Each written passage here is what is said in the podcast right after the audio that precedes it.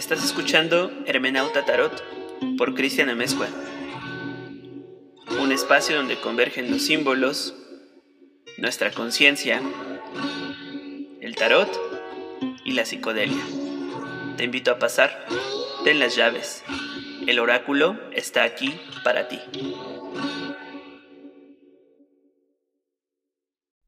El tarot es un libro de enseñanzas ocultas. Está dedicado al uso de los estudiantes serios que se hallan en la búsqueda de iluminación espiritual y que desean dedicar una parte razonable de tiempo y pensamiento al descubrimiento del más profundo sentido de la vida.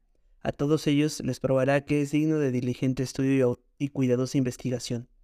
Aquellos que buscan encontrar en el tarot un método fácil de desenvolvimiento espiritual se verán defraudados. No existe método fácil. El desenvolvimiento espiritual no se obtiene a través de cosas externas es esencialmente un crecimiento interno, y es sobre este principio que el tarot puede operar efectivamente. El tarot no es cosa de juego, ni es solamente un paquete de cartas diseñado con el propósito de decir la fortuna, aunque este uso está preservado para estudiantes serios a través de las vicitudes de tiempo y cambio. El tarot sirve para dos principios principales. Primero, preserva y transmite una enseñanza esotérica. Segundo, evoca específicas respuestas intelectuales y emocionales de la conciencia interna del estudiante que ha sido instruido en cómo mirarlo. No es ahora un secreto el que existen enseñanzas ocultas que develan la verdadera naturaleza del hombre, del universo y de sus relaciones mutuas. Todo estudiante que ha inquirido profundamente en filosofía, religión o psicología ha encontrado evidencia de tales enseñanzas. Si tiene el coraje para considerar estas claves seriamente y preservar en su investigación, será inevitablemente y ricamente compensado.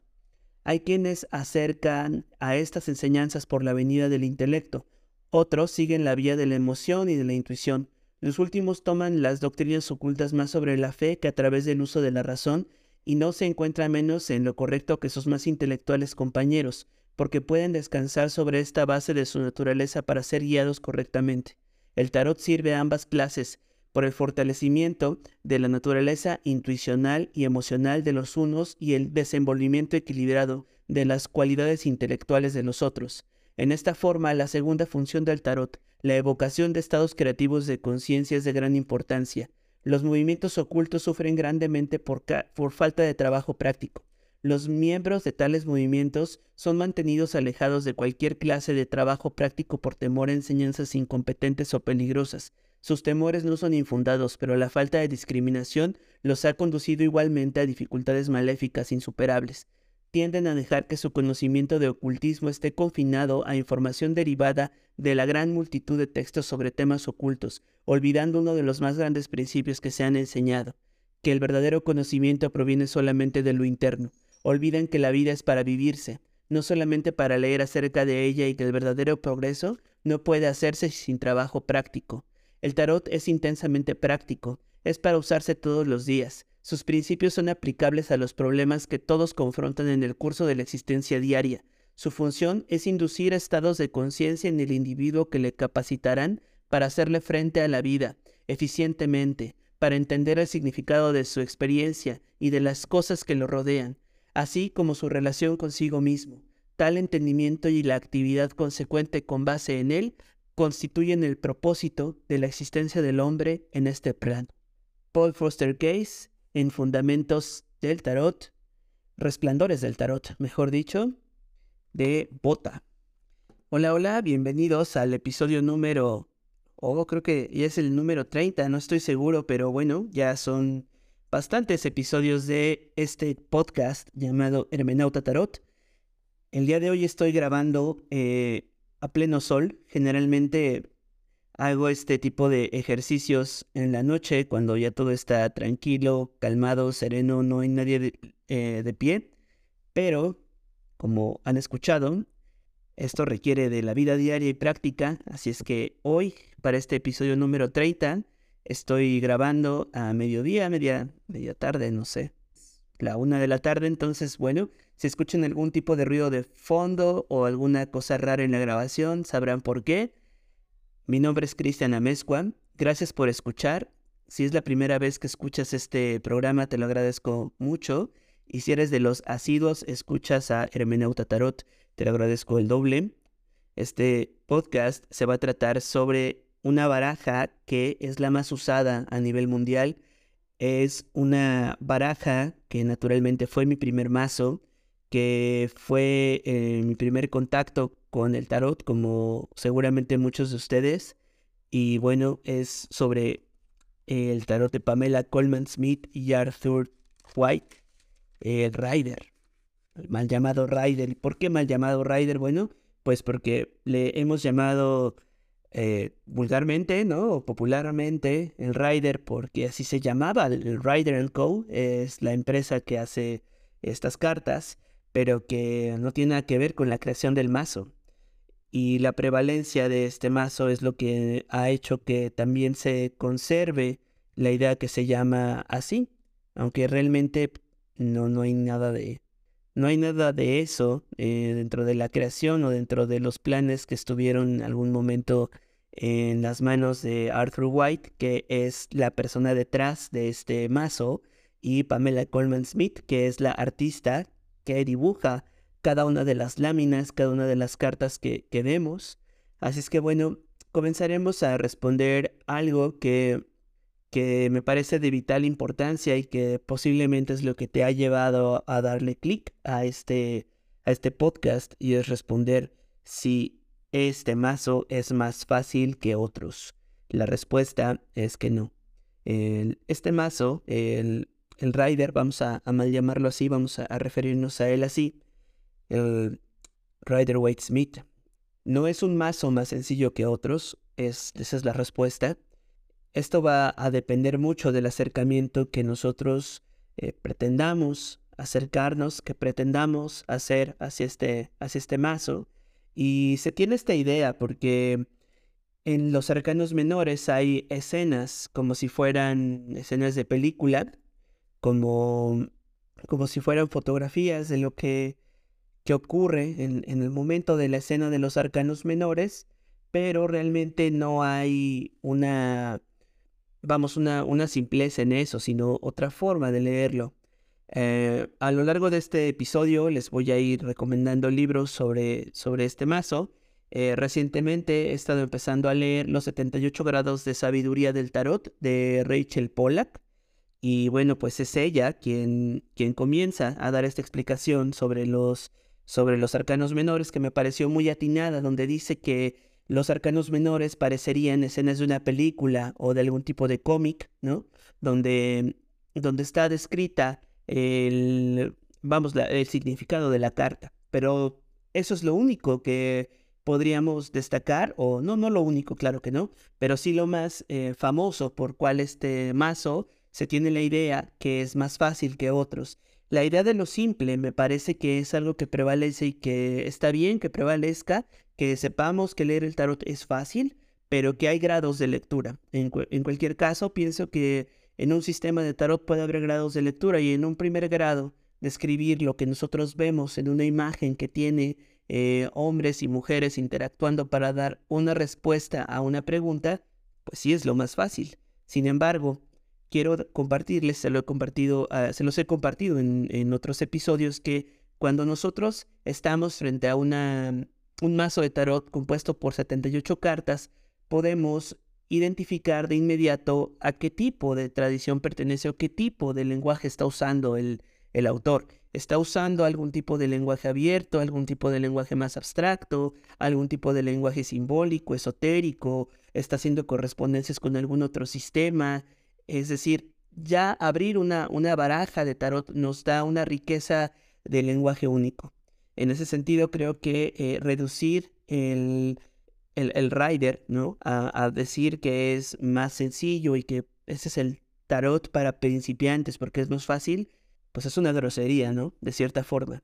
Es algo que, que pienso eh, puede disminuir en mucho el significado profundo que pueden llegar a tener estas cartas. Así es que bueno, esto creo que es porque eso, esa es la respuesta a si es más fácil o no.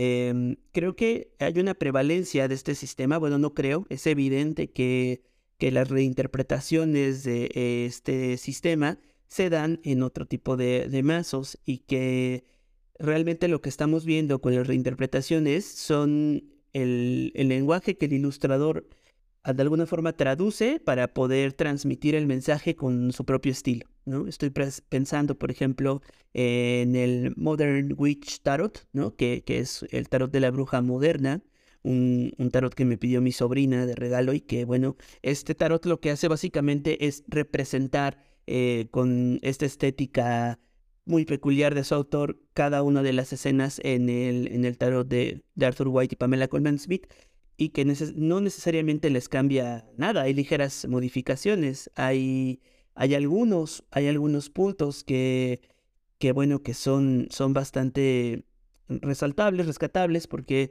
nos va a poner dentro del lenguaje del autor, así como, no sé, hay alguno de Hello Kitty o un tarot kawaii que, que representa a las escenas de, de, del rider en su, en su lenguaje, bueno, pues simplemente es adaptar ese lenguaje a los fundamentos de este mazo porque es internacionalmente famoso y creo que la prevalencia de este sistema en buena medida es por la fama de que es más sencillo leerlo.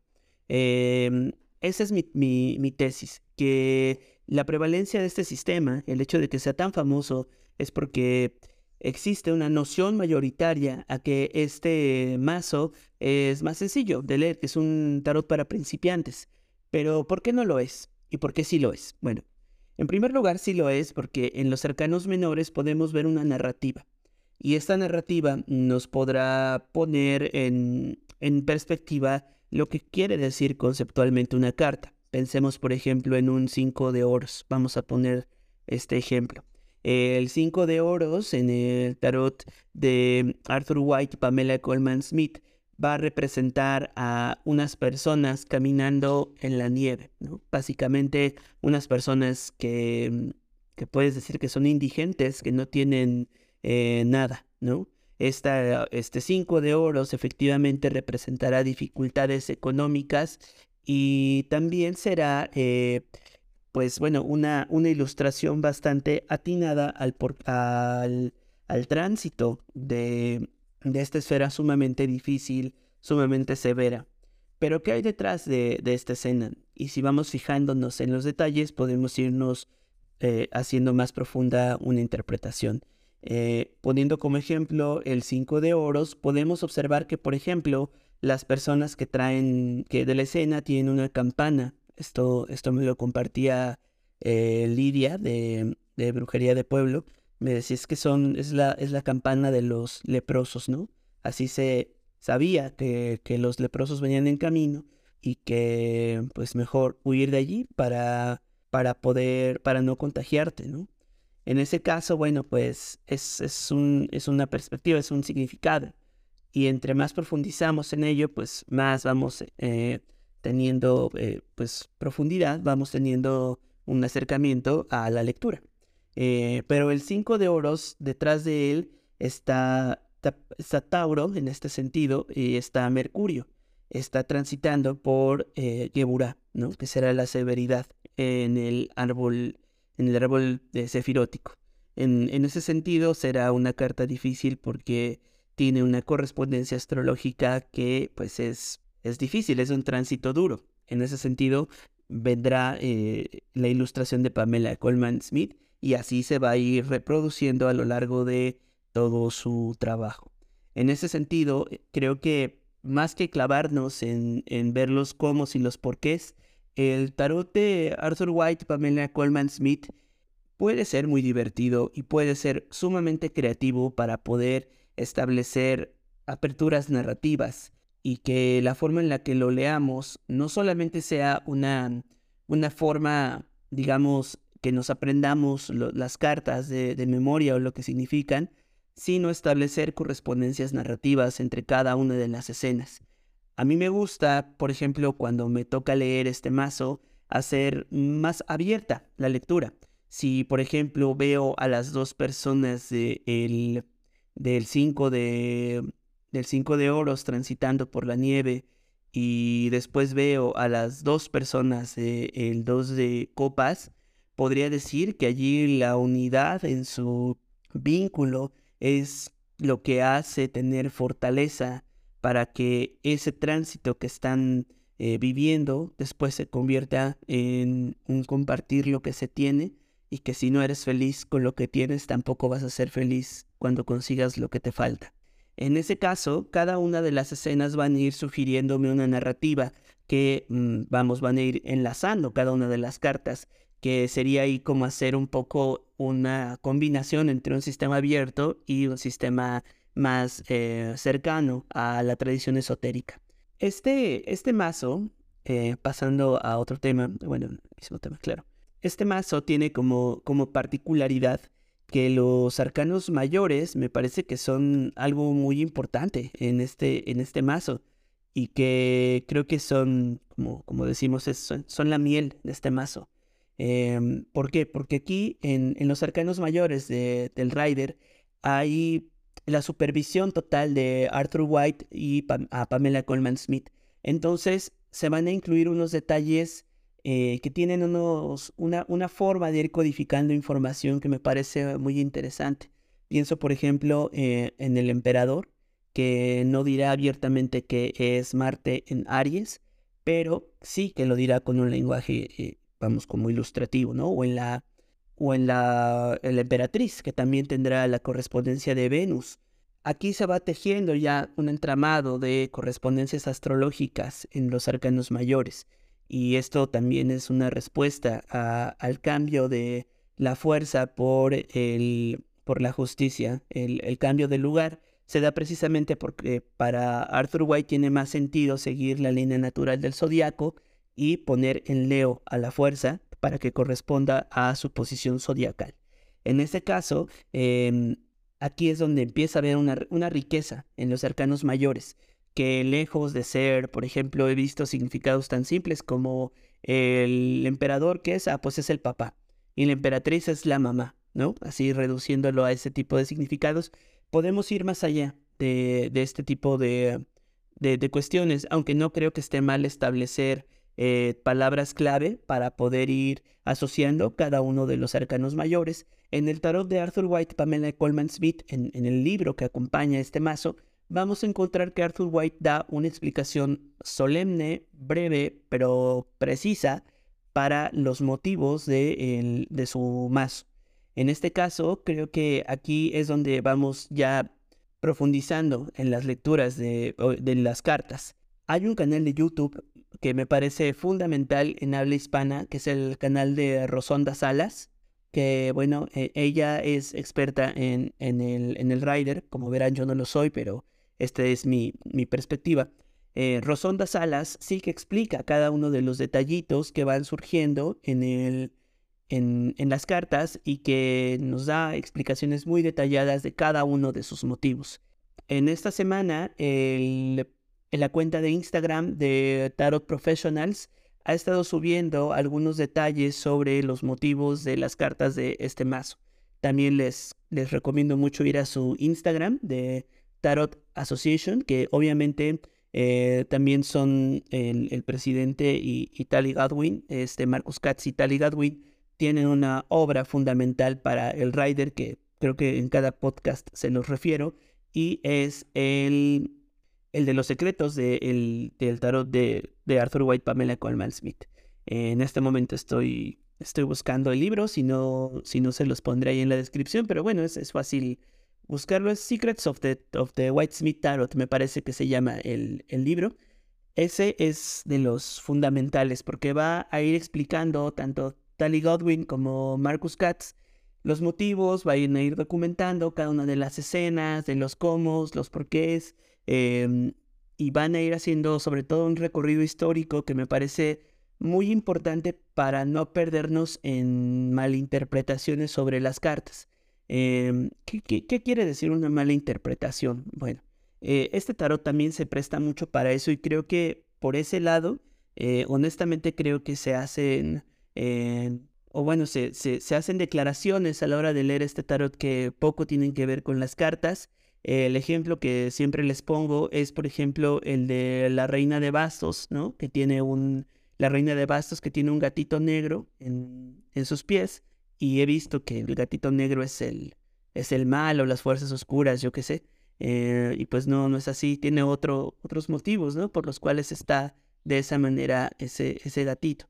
En el tarot de Arthur White y Pamela Coleman Smith habrá muchas referencias al teatro, porque Pamela Coleman Smith pues trabaja para una compañía de teatro fundamentalmente, hace de cuentacuentos y es ilustradora. Y Arthur White tendrá esta formación ocultista, ¿no? Y bueno, de, autor de, libros de, de magia y de esoterismo.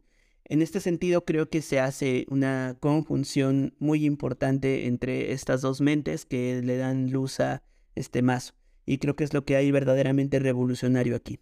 Em, por una parte están los arcanos mayores con esta riqueza esotérica, con estos significados ocultos, y por otra parte está algo que, si me lo permiten, es como un paso que yo no había visto o que posiblemente de manera histórica, salvo el tarot de Sola Busca, que los arcanos menores tienen ilustraciones de gente haciendo cosas en, en las escenas de los arcanos menores. Y bueno, en ese sentido creo que Pamela Coleman Smith pues obviamente toma de inspiración el tarot de Sola Busca para pues poder eh, hacer el suyo.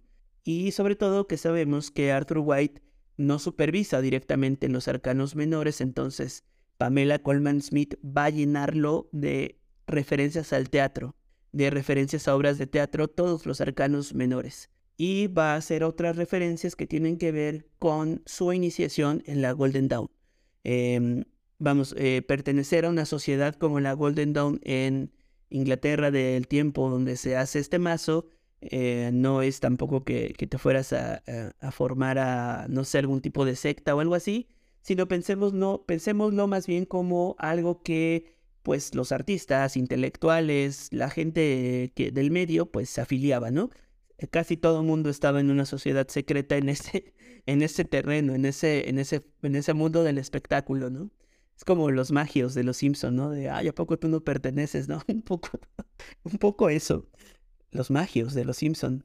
Pero bueno, eh, el punto es que hay una vinculación entre el arte y el esoterismo. Siempre la ha habido y creo que eh, para esto daría pie a otro, a otro, a otro episodio. El punto es que Pamela Coleman Smith sí efectivamente está documentado que ella perteneció a la Golden Dawn en algún grado introductorio y, por ejemplo, en el, en el 8 de espadas, si es en el 8 de espadas, no sé si en el 8 de espadas donde está la escena de esta mujer con los ojos vendados, eh, eso es parte del ritual de la iniciación de la Golden Dawn. Em, no quiere decir esta carta que no, que hay una mujer que no está viendo que su esposo le es infiel. O sea, bueno, igual y sí, no sé. Tendríamos que ver las otras cartas, pero esta carta eh, posee ese tipo de simbolismos. En el libro de Tally Godwin y Marcus Katz ustedes pueden ojear carta por carta y ver cuáles son cada uno de los significados de estas, de estas referencias. Sin embargo, creo que lo, lo fundamentalmente revolucionario que les decía que hay aquí es hacer este tránsito entre un lenguaje que de pronto puede ser muy abstracto o que puede representar cuestiones eh, que para los ojos profanos son, eh, vamos, son mudas, o sea, como para quien no está alfabetizado en simbolismo esotérico, eh, si yo le pongo, no sé, el 5 de oro y ve a Tauro en Mercurio, podrá decirme, bueno, eso puede ser un tránsito un poco raro, ¿no? Y le digo, es la, esfera número 5 del, del, árbol sefirótico. Eh, dirá, pues es, es, problemas materiales, ¿no? Para alguien que tenga un poco de, de nociones de esto. Em, pero para alguien que no, si ve a dos personas en la nieve, hablando del 5 de oros, eh, con una pata de palo y, con nada que los cubra de la ventisca que hay en la, en la escena, tira fácilmente, la están pasando mal. En ese caso, creo que eso es lo que Pamela Coleman Smith tiene como gran mérito, y ese gran mérito consiste en trasladar, en hacer visible un lenguaje a otro. Eh, creo que esto es un punto de partida no solo para el propio tarot, sino para el arte tratar de construir una voz, en este caso, una voz narrativamente eh, con imágenes, o sea, ilustrativamente, que le va a dar un dinamismo muy especial a aquello que de pronto puede permanecer demasiado apretado, demasiado junto y ponerlo en una escena de teatro. Creo que ese es el punto, uno de los puntos álgidos de este mazo, trasladar un lenguaje a otro. Y creo que también es un punto importante a la hora de la discusión sobre este mazo, Y creo que eh, tiene que ver también con que podemos leer únicamente las imágenes como nos vienen a la mente, por ejemplo, como, como las vemos hacia simple vista, o valdría la pena profundizar en su significado, eh, en lo que hay detrás, en su significado esotérico. Creo que son dos formas de leerlo. Em, por ejemplo, si tú tienes un 9 de oros y un as de copas, puedes notar, no sé, que la mano del as de copas puede ser la misma mano que sostiene a el pájaro que tiene la mujer del 9 de, de oros, ¿no? Como si sostuviera su estabilidad financiera y también su estabilidad emocional. Entonces, este tipo de juegos con el lenguaje respecto a lo que vemos en la escena me parecen más interesantes que ahondar en los significados esotéricos. Quiero decir que yo antes, o más bien, con otros mazos me gusta más adentrarme en el, en el significado eh, hermético, ¿no? Eh, esotérico, no sé, eh, hermenéutico también, hacer este ejercicio más em, de más profundidad en, lo, en cuanto a lo abstracto y, a partir de ahí obtener respuestas, pero con el mazo de, con el Rider sí que me gusta hacer este intercambio de, lenguajes visuales. Es un lenguaje visual. Y en ese sentido, creo que allí puede haber esta flexibilidad de aprenderte los significados, digamos, básicos y a partir de allí formar respuestas o simplemente ver la imagen, como cuando leo Tarot de Marsella, y que le sugiero yo también leer así el Tarot de Marsella, y construir a partir de ahí una narrativa para entregar respuestas. Otra cosa que quiero decirles es que este, con este mazo en especial, sí me gusta leer cartas invertidas. Y la razón es que Arthur White sí incluyó los significados de las cartas invertidas en este mazo. Es raro, pero la tradición eh, de, la, de la Golden Dawn pues no hablaba de este, de este tema de las cartas invertidas, ¿no? Se hablaba de si estaban bien aspectadas o mal aspectadas, y esto me parece que es una referencia astrológica, ¿no? O que hace algún tipo de, referencia alquímica, en todo caso, eh, para la combinación de elementos. Pero Arthur White sí incluye los significados de las cartas eh, reversals, ¿no? Al revés. En, en este caso, eh, yo sí lo uso. Y me parece que es de mis herramientas favoritas de, adivinación, este mazo. Em, la conexión que tengo con él, ah, con este material en el sentido predictivo, sí que no la cambio por nada. Eh, allí sí veo una gran diferencia y posiblemente sea por la manera en la que lo leo o la manera en la que lo aprendí a leer. En este sentido, eh, yo quiero decirles que, hay que ser muy flexibles con los, con los mazos de, de tarot y con el sentido en que le damos a nuestras lecturas. Y es lo que les he planteado también anteriormente, que un sistema no se va a leer igual que otro y que las posibilidades que tienen unos mazos de tarot no están en otro. En ese sentido, creo que allí está el sentido de tener más mazos de tarot. Y las versiones de, del Rider que por allí andan, hay unas que son verdaderamente preciosas.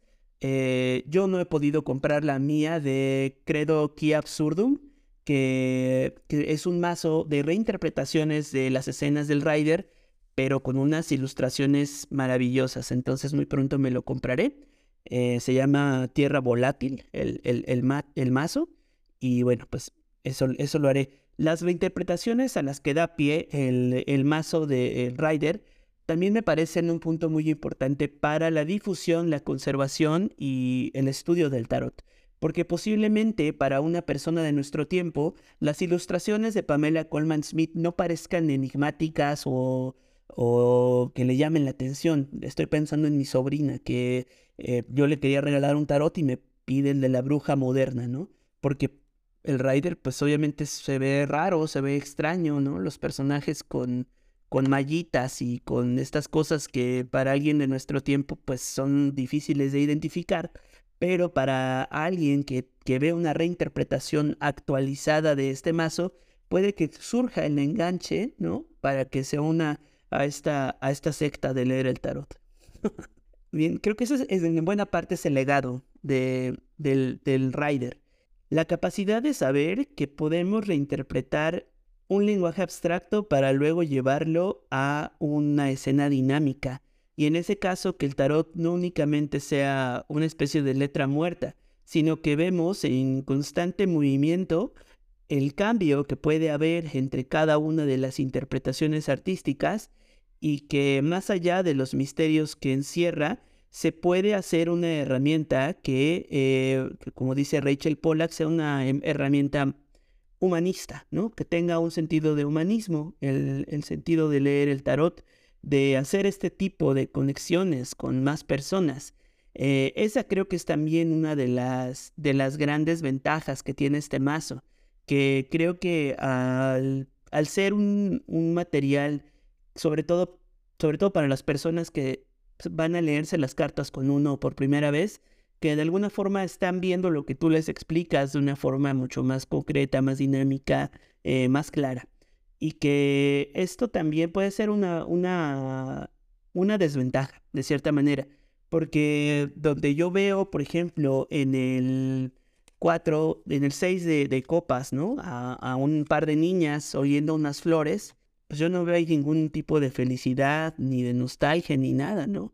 Y para mí me cuesta mucho trabajo leer estas cartas con un significado asignado, pero si le acompaña otra carta que le puede dotar de, dinamismo, eh, bueno, pues ya puedo interpretar otra cosa, ¿no? Ya puedo ver que, por ejemplo, si salen este par de niñas oliendo, oliendo las flores y después sale el dos de espadas, puedo decir que aquí hay una separación, ¿no? Entre, entre dos personas y que cada una tomó su camino y que las, las Luego la repletud de las copas se transforma en, en dos espadas que dependería en qué, cuál es la pregunta, pero ese tipo de lenguajes es donde empezamos a hacer nuestra propia voz. En ese sentido, aunque este no es un tarot para principiantes, lo digo con, con mucho cuidado, eh, creo que sí puede ser un tarot que nos pueda reforzar una voz propia para poder hacer identificaciones y sobre todo darle respuestas a las personas que vienen a leerse las cartas.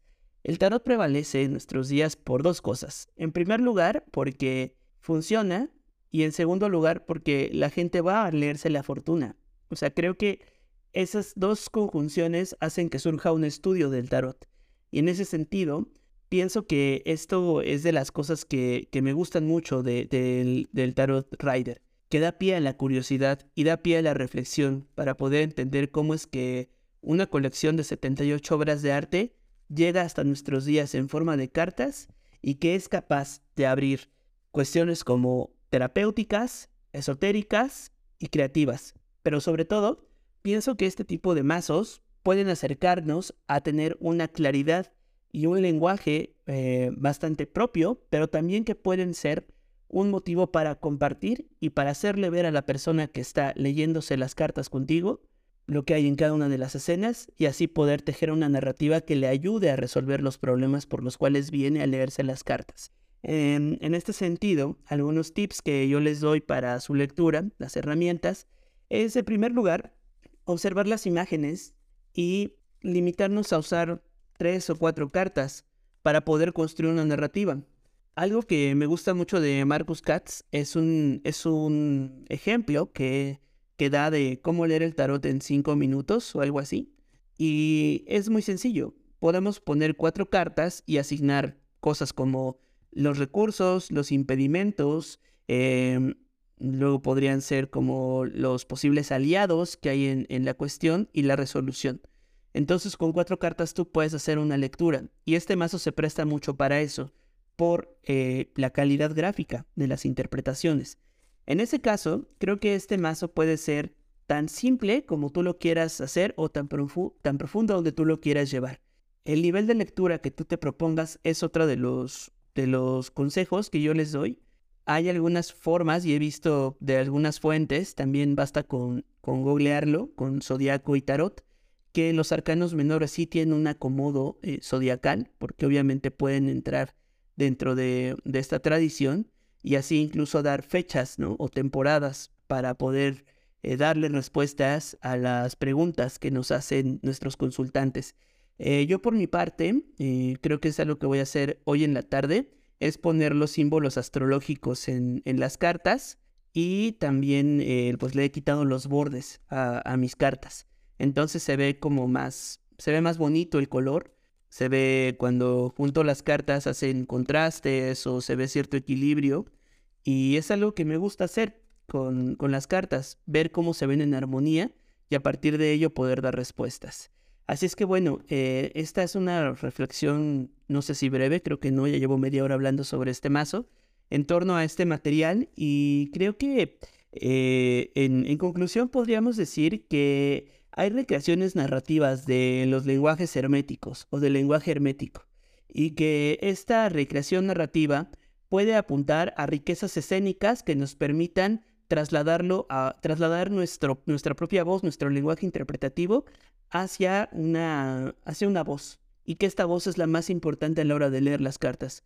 Una voz propia donde habita todo lo que hay dentro de nosotros y que a través de esa transparencia podemos comunicarle a nuestro consultante aquello que, que vemos y sentimos para que nuestro consultante encuentre su camino. Así es que bueno, eh, creo que es todo.